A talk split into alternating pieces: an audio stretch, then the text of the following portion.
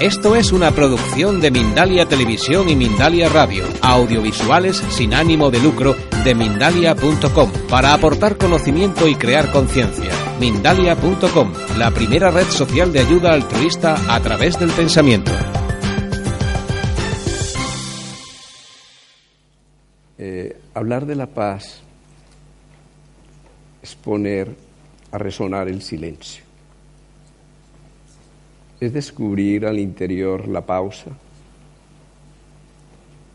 es encontrar que lo importante del sonido, lo importante en las palabras, lo importante en la relación, en la comunicación, es aquello que se queda en el intersticio, aquello que representa el vacío, aquello que es fuente de plenitud que lo importante en el movimiento es el punto de partida, es la quietud, que lo que importa en la música es el ritmo y el ritmo viene de la pausa, que lo que importa entre nosotros, más allá de la partícula que somos, más allá de nuestra materia y nuestra sustancia, es el campo que nos integra es el vacío entre nosotros. Que lo más significativo en el huracán es el centro, el lugar del vacío, el ojo del huracán.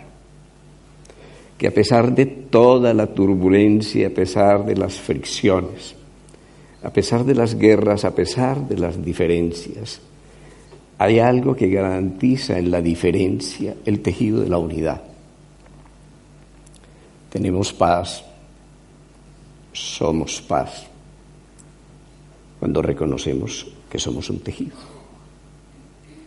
Cuando encontramos el hilo conductor que va uniendo las puntadas y el tejido para revelar el bello diseño que aparece cuando somos, cuando estamos juntos, cuando somos humanidad. Tenemos paz cuando removidos, conmovidos, brota en nosotros un torrente de solidaridad y amor incondicional al convertirnos todos en padres y madres del niño que muere a la esperanza en las playas del Mediterráneo. Tenemos paz cuando comprendemos las diferencias y las aceptamos y las respetamos y sabemos que esas diferencias son un agente de unificación, que la diversidad es realmente la materia prima de la unidad. Pero somos paz. La paz es contigo, la paz es conmigo, la paz es con nosotros. Toda paz es relacional. La paz es la esencia, la condición misma del ser. La paz no se consigue, la paz no se puede negociar. La paz no es una mercancía, la paz no es un objeto. La paz es la condición esencial del ser. La plenitud del ser. El ser parte de la paz, ese es su punto de partida. Somos paz, contigo somos más paz, con nosotros somos más paz. Cuando reconocemos la humanidad, cuando más allá de Cataluña o más allá de Castilla o más allá de Colombia o Venezuela, nosotros deshacemos las fronteras y encontramos que hay un hilo conductor que nos unifica nuestra humanidad. Cuando más allá de este terruño, esta familia, esta etnia, esta patria, yo reconozco a Europa o reconozco a América y al África, y más allá de los continentes y de los mares que nos separan, puedo reconocer que hay una cultura y un cultivo de humanidad que nos puede unificar entonces conquistamos la paz. La paz es la semilla. La paz es el potencial de la vida. La paz es aquello que vinimos a realizar. La paz es la condición de la justicia, del equilibrio, es la condición de la hermandad. La paz es la condición de la unidad. Pero ¿por qué no tenemos la paz? Porque si somos paz, ¿qué es lo que somos? Si la paz es la esencia del ser, ¿por qué no tenemos paz? Porque esa esencia no se proyecta a la existencia. Porque ese potencial no se convierte en energía activa y en energía viva. Porque ese potencial no está circulando a través de nuestras relaciones humanas porque no tenemos paz entre los padres, los hijos, entre la generación anterior y la presente generación, porque estamos en conflicto con nuestro propio futuro, porque no hay paz en nuestro interior, porque no tenemos paz, porque no hay un punto de encuentro entre la cabeza y el corazón, y el corazón el hígado, y el hígado y los pies, porque no somos una unidad, porque aún no somos un organismo, porque no hemos conquistado ese nivel del ser en que la salud es integridad, porque nos hemos disociado. ¿Cómo entonces pudiéramos nutrir la semilla de la paz que vive en nosotros? ¿Cómo pudiéramos despertarla? Y aquí viene la propuesta. Es que la paz sin el amor no tiene porvenir. La paz sin el amor no puede germinar.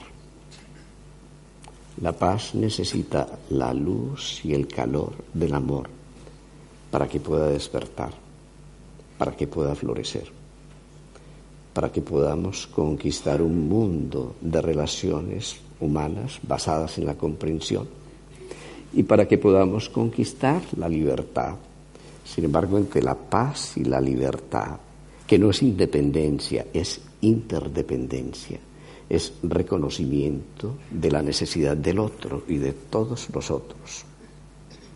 Entre la paz y la libertad hay un puente, hay una corriente, hay un hilo integrador, hay un cauce que se convierte en la causa de la vida y ese cauce es el amor.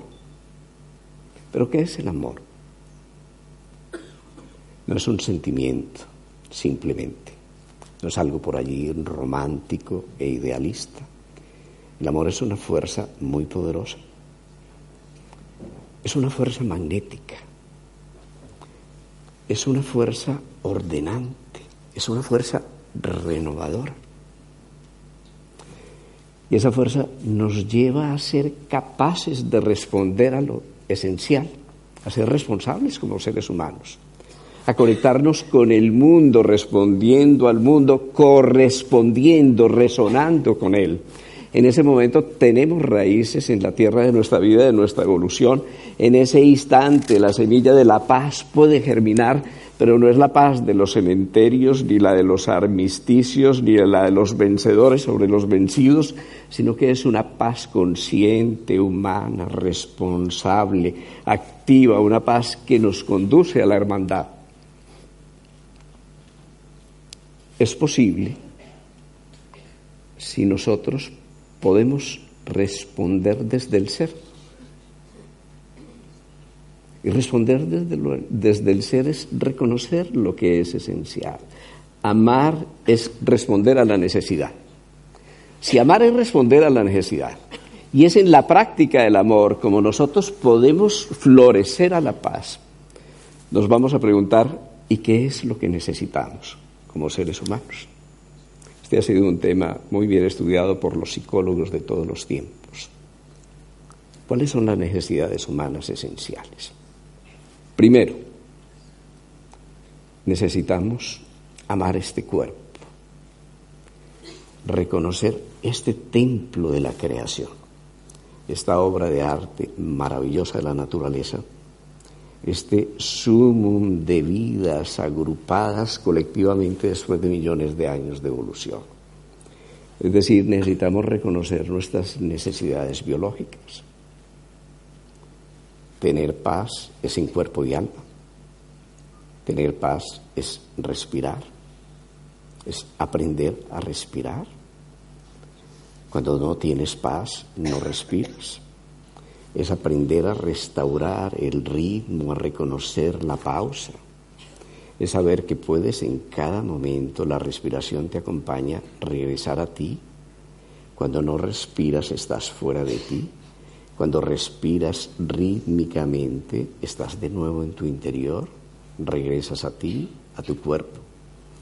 Cuando la respiración se armoniza y es lenta, es profunda, es rítmica y es pausada, hay paz en tu fisiología, hay orden en tu corazón y en tu cerebro. La paz surge de la belleza del orden. Y lo que ordena es el amor. El amor embellece porque permite que la paz germina y florezca en nuestra vida. Y ese orden se relaciona con nuestros nutrientes, con nuestros alimentos. Reconocer nuestro cuerpo, respetar nuestro cuerpo, honrar nuestro cuerpo, honrar la naturaleza, saber que cuando estamos comiendo realmente estamos comulgando, estamos entrando en comunión con la naturaleza, saber que en ese acto mágico de la alimentación nosotros estamos recibiendo lo mejor de la evolución, de quienes hicieron posible el alimento, de la tierra, del sol, toda la evolución en la tierra ha conspirado para la magia del color y el sabor, la sinfonía del alimento consciente. La paz implica una respiración consciente, implica una alimentación consciente, implica la luz del sol, saber que también te nutre la luz del sol, que puedas saludar el sol cada mañana, que lleves al sol a tu interior, que son los fotones o los cuantos de luz que vienen del sol, los que han nutrido la gran cadena de la vida la paz implica vivir coherentemente con tu naturaleza y con tu biología y reconocer las necesidades de tu cuerpo y tu biología. Escuchar a tu cuerpo, resonar con él, no decapitarte como algunos pretenderían, porque en este organismo la cabeza tiene una manera de relacionarse con el mundo y el corazón tiene su modo y el hígado tiene su modo y los pies tienen su modo, pero ustedes se imaginan un extraño país donde la cabeza se decapitara del resto del cuerpo porque se siente más importante. No tiene ningún sentido, nada es más importante. Esto es una jerarquía que se vuelve una holarquía de cooperación. Eso es el cuerpo humano. Pero más allá de las necesidades biológicas, tenemos otra necesidad esencial y es la necesidad de identidad Relacionarse no es perder la identidad. Yo soy contigo si yo soy. Somos nosotros si tú eres tú y yo soy yo. Somos una unidad que trasciende si podemos aceptar que cada uno de nosotros es diferente. Cuando yo asumo mi identidad me reconozco único y esa unicidad es la clave de la unidad. El resto de las unidades son simplemente homogeneidad y totalitarismo y nada más, e imposición. Cuando yo me reconozco, cuando me acepto, me puedo amar. Y cuando me puedo amar, tengo paz en mi interior y genero paz en mis relaciones humanas. Es el principio de la identidad. Rescatar la autonomía, la autogestión del propio ser para saber que yo soy el punto de partida al viaje de la relación en la vida. La tercera gran necesidad humana es la necesidad de pertenencia. Esa necesidad de pertenencia, yo soy miembro de esta familia, yo hago parte de esta etnia, de esta cultura, yo soy español, español, español, yo soy colombiano, colombiano, yo soy hispano colombiano o hispano brasilero, yo soy de este mundo, yo soy europeo, yo soy humano, pero obviamente este sentido de pertenencia parte de mi propia tierra. Hemos perdido nuestra pertenencia, nuestras raíces y sin raíces no podemos germinar. Así que es necesario restaurar el sentido de pertenencia a un lugar de la tierra para poder identificarlos con el resto de los países y el resto de la tierra, para poder abrir las fronteras. Tenemos también como seres humanos otra gran necesidad, y esa necesidad se relaciona con la realización. Todos vinimos a realizarnos,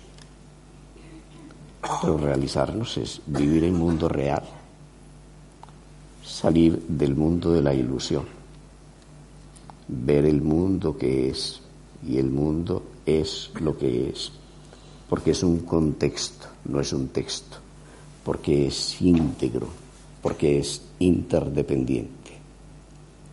Y el mundo es lo que es, porque tanto lo espiritual como lo material están integrados, porque la materia y el espíritu están unidos a través de una gran cadena de conciencia.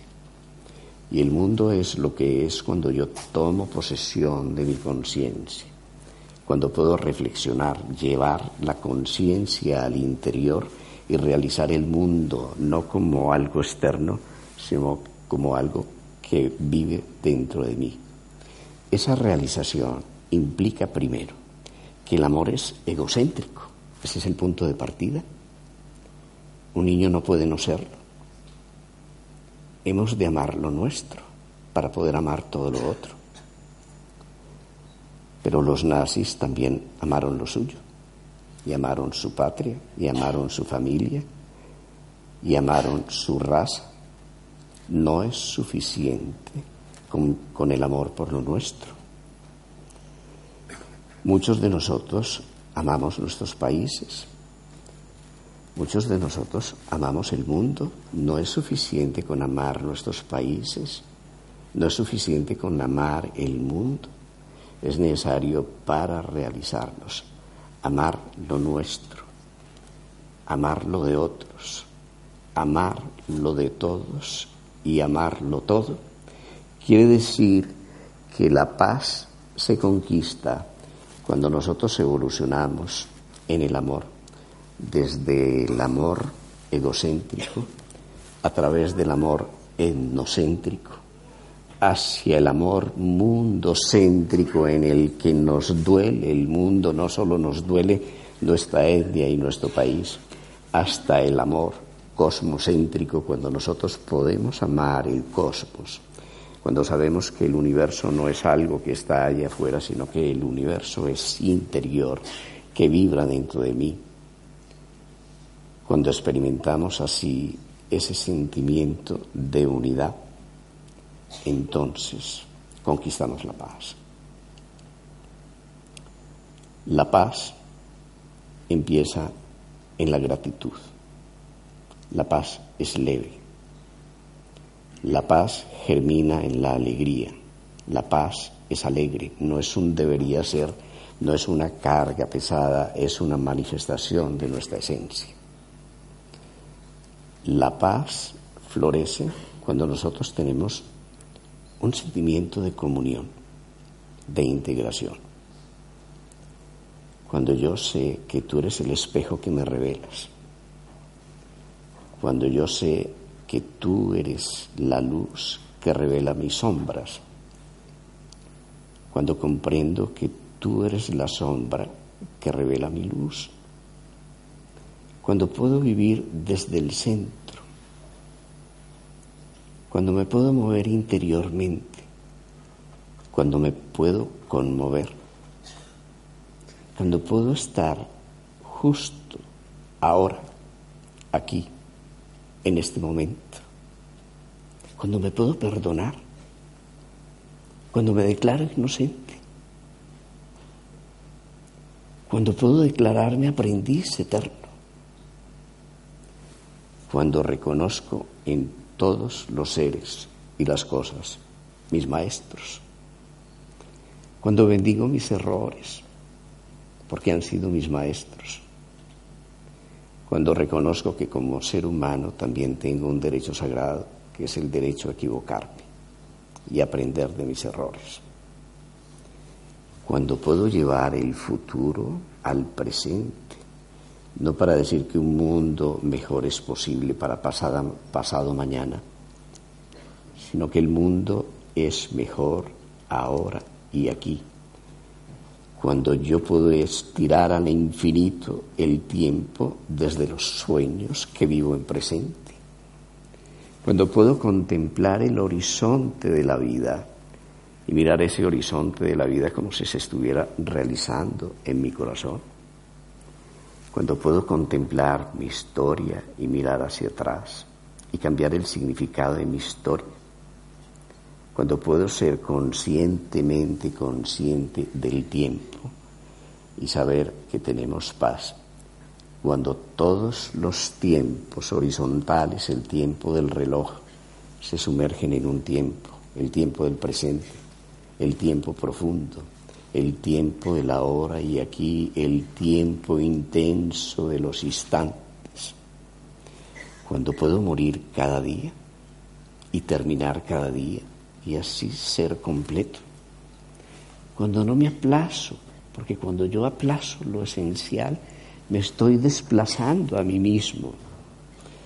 Cuando reconozco que los desplazados no son los de otros países, los desplazados viven dentro de mí, cuando yo no soy comprometido, cuando soy indiferente respecto de lo que está pasando en la humanidad. Cuando me duele la vida, tengo paz. Cuando me duele la humanidad, tengo paz.